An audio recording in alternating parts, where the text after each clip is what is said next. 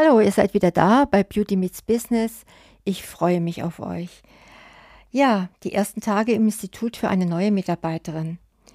Jedes Ende birgt auch einen Neuanfang. Und so ist es vielleicht gerade jetzt nach dem langen Lockdown der richtige Moment, sich Gedanken über eine Neueinstellung zu machen, vor allem aus Sicht der Fremdreflexion. Was könnte sich die neue Mitarbeiterin für ihr Onboarding wünschen, um den ersten Eindruck besonders schön zu erleben? Damit sie auch Wochen, Monate und Jahre nach ihren ersten Tagen des Neubeginns mit viel Elan und Freude dem Institut verbunden bleibt. Beauty Meets Business. Der Expertenpodcast für deinen Erfolg im Beauty-Biz mit Astrid Heinz-Wagner.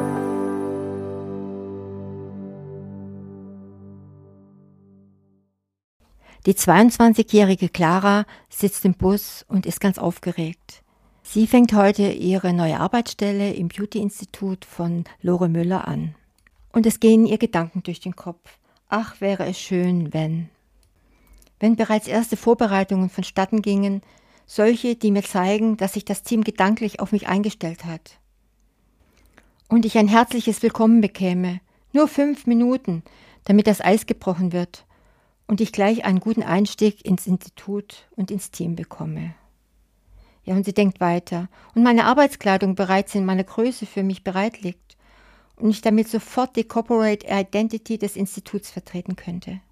Gut wäre auch, wenn meine Schlüsselkarte und die Zugangsdaten für diverse Systeme für mich gleich am ersten Tag einsatzbereit wären. Und ich einen Rundgang durch das Institut bekäme mit jemandem, der mir zur Seite gestellt wird, damit ich mich örtlich zurechtfinde, Pausenraum, Toiletten, Kaffeemaschine, Garderobe, Stauraum. Und ich habe gehört, dass man manchmal eine Mentorin oder Patin zugewiesen bekommen kann, die den Einlernprozess erleichtert und die Freude am Erklären hat, Geduld mitbringt und mich gerne an die Hand nimmt. Und schön wäre es, wenn ich eine nahbare Chefin hätte, die sich für mich Zeit nimmt, mir Mut zuspricht, mich fordert und fördert, ganz nach meiner Geschwindigkeit und meine neu erworbenen Kenntnisse persönlich testet und nicht alles aus der Hand gibt. Und hoffentlich habe ich einen kollegialen Einstieg ins Team, auf Augenhöhe, ohne Zickenkrieg mit Kolleginnen, die Angst davor haben, Raum und Zeit mit mir teilen zu müssen. Ja, liebe Podcasthörer, jetzt hoffen wir mal, dass sich die Wünsche von der jungen Clara erfüllen werden.